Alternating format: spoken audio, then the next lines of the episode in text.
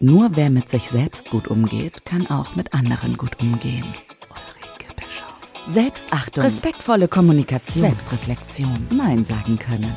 Nimm dich raus und rein ins Ich. Ulrike Bischoff ist die Supervisorin an deiner Seite. Sie selbst änderte ihr ganzes Leben. Hier hörst du, wie du es schaffen kannst. Zusammen mit Ulrike und Schwarzbrot und Kamille, der Podcast für dein gelungenes Leben.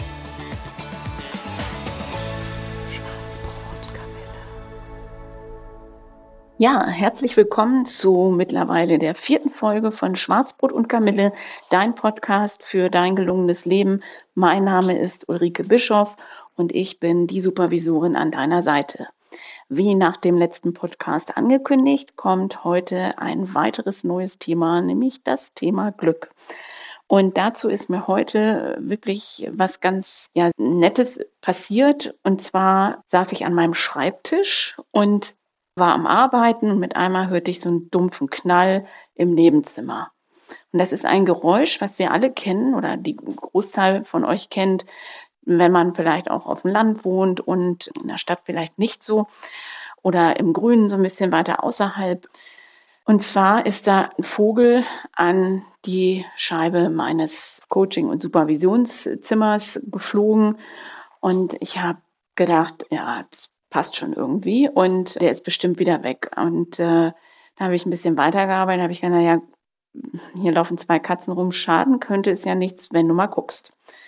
So habe ich dann also meine Terrassentür aufgemacht und guckte um die Ecke und dann saß da ganz verwirrt und verstört dieser kleine, ich sage jetzt mal Piepmatz, weil das passt einfach irgendwie so, der war so niedlich und süß. Und dann bin ich da erstmal hin, um zu checken, ob er überhaupt ja, irgendwie sich die Flügel gebrochen hat oder Genick oder wie auch immer. War aber noch sehr, ähm, also Gott sei Dank, also die, die Flügel auch, es war alles okay. Der saß da nur und hatte einen Wahnsinnsschock. Und da habe ich gedacht, Mist, was machst du jetzt? Zwei Katzen hier im Garten, nicht so gut. Und ähm, schob ich wieder rein, geguckt, Internet. Und äh, das Internet ist ja manchmal ja, sehr klar und deutlich und so habe ich einfach eingegeben, was tun, wenn Vogel gegen die Scheibe fliegt und dann bekam ich auch eine sehr klare und kurze Antwort, nämlich einen Karton suchen, der luft- und lichtdurchlässig ist und dann den Vogel da rein und nach einer Stunde wieder rauslassen, dann müsste sich das eigentlich erledigt haben.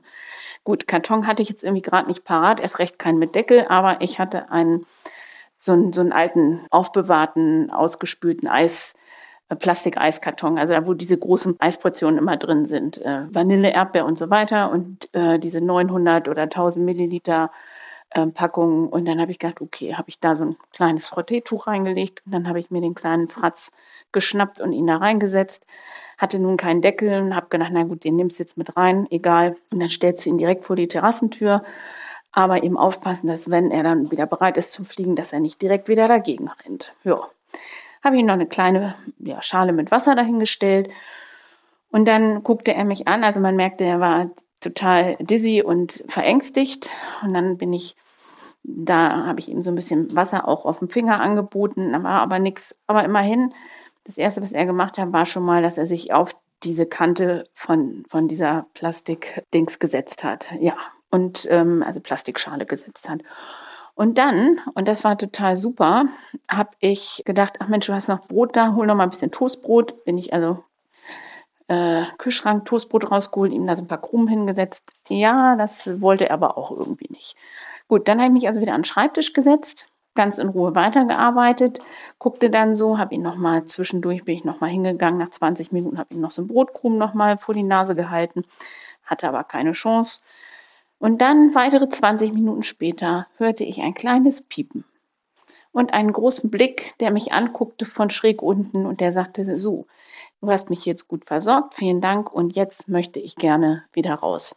Und das bewies er mir dadurch, dass er direkt runtergesprungen ist auf den Fußboden und direkt an, ich konnte gar nicht so schnell die die Verandatür wieder aufmachen, dass er direkt wieder an das Fenster rangesprungen ist. Und ich so, oh nein, bitte nicht. Und dann habe ich die Tür aufgemacht und siehe da, er ist weggeflogen, konnte hoch in die Gipfel rein und das war wunderbar zu sehen, weil ähm, ich wusste, jetzt ist er wirklich in Sicherheit vor den Katzen. Und ähm, ja, und irgendwie hat mich das total beseelt schon fast, also diese Anekdote, weil das sowas ja harmonisches und rühriges hatte und ich saß hier, konnte in Ruhe arbeiten, hatte das Gefühl, ich bin nicht alleine, weil dieser kleine Piepmatz da drin bei mir mit drin sitzt.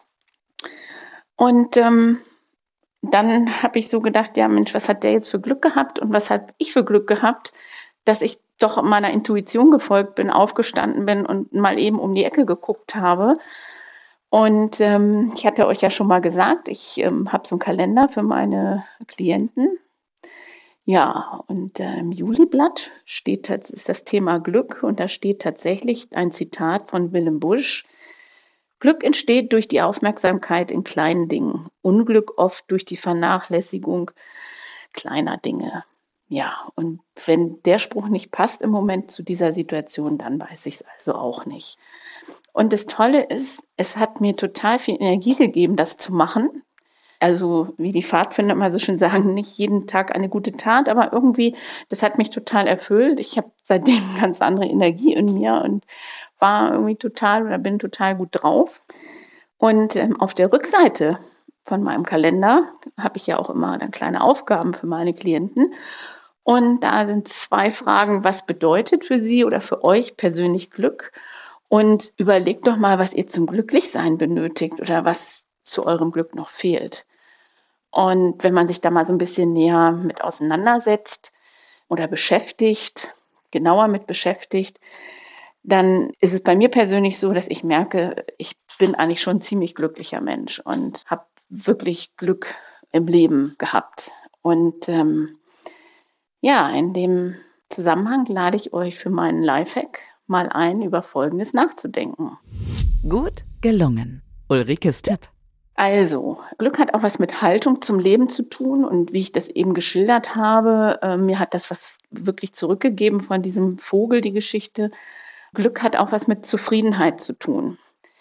Auch wenn oftmals gesagt wird, Zufriedenheit ist die kleine Schwester von Gut oder wie auch immer. Aber ich würde euch gerne mal dazu animieren, mal zu überlegen, was bei euch eigentlich Glück ausmacht und vor allen Dingen auch, was Glück ausbremst. Und da dürft ihr mal drüber nachdenken, denn ähm, ich habe für mich festgestellt, wenn ich mich mit anderen vergleiche, renne ich immer anderen Idolen oder Idealen hinterher. Und das macht mich nicht glücklich. Das heißt, vergleichen ist schwierig. Und was auch ähm, das Glücklichsein hemmt aus meiner Sicht, ist bewerten, dass ich ständig dann in so einer Situation bin. Und das finde ich aber gar nicht gut, was der gemacht hat. Und das finde ich aber also gut, was der gemacht hat. Ich meine dann schon auch den Leuten zu sagen, wenn sie was gut gemacht haben, das ist richtig. Aber wenn mir so richtig was gegen den Strich geht und ich das nicht mag, dann muss ich das nicht die ganze Zeit irgendwie mit mir rumschleppen und, und, und äh, den Leuten irgendwie unter die Nase binden, dass ich das nicht mag, sondern dann ist es einfach so. Und jeder Mensch ist anders und meine Großtante hat schon immer diesen netten Spruch geprägt, jeder so wie er mag. Also überlegt euch, was euch persönlich glücklich macht und überlegt euch, was euch manchmal einfach im Weg steht. Und dann seid ihr schon einen ganzen Schritt weiter. Vielen Dank für eure Zeit, fürs Zuhören. Ich freue mich aufs nächste Mal. Mein Name ist Ulrike Bischoff und ich bin die Supervisorin an deiner Seite. Und das war wieder eine neue Folge von Schwarzbrot und Kamille, der Podcast für dein gelungenes Leben.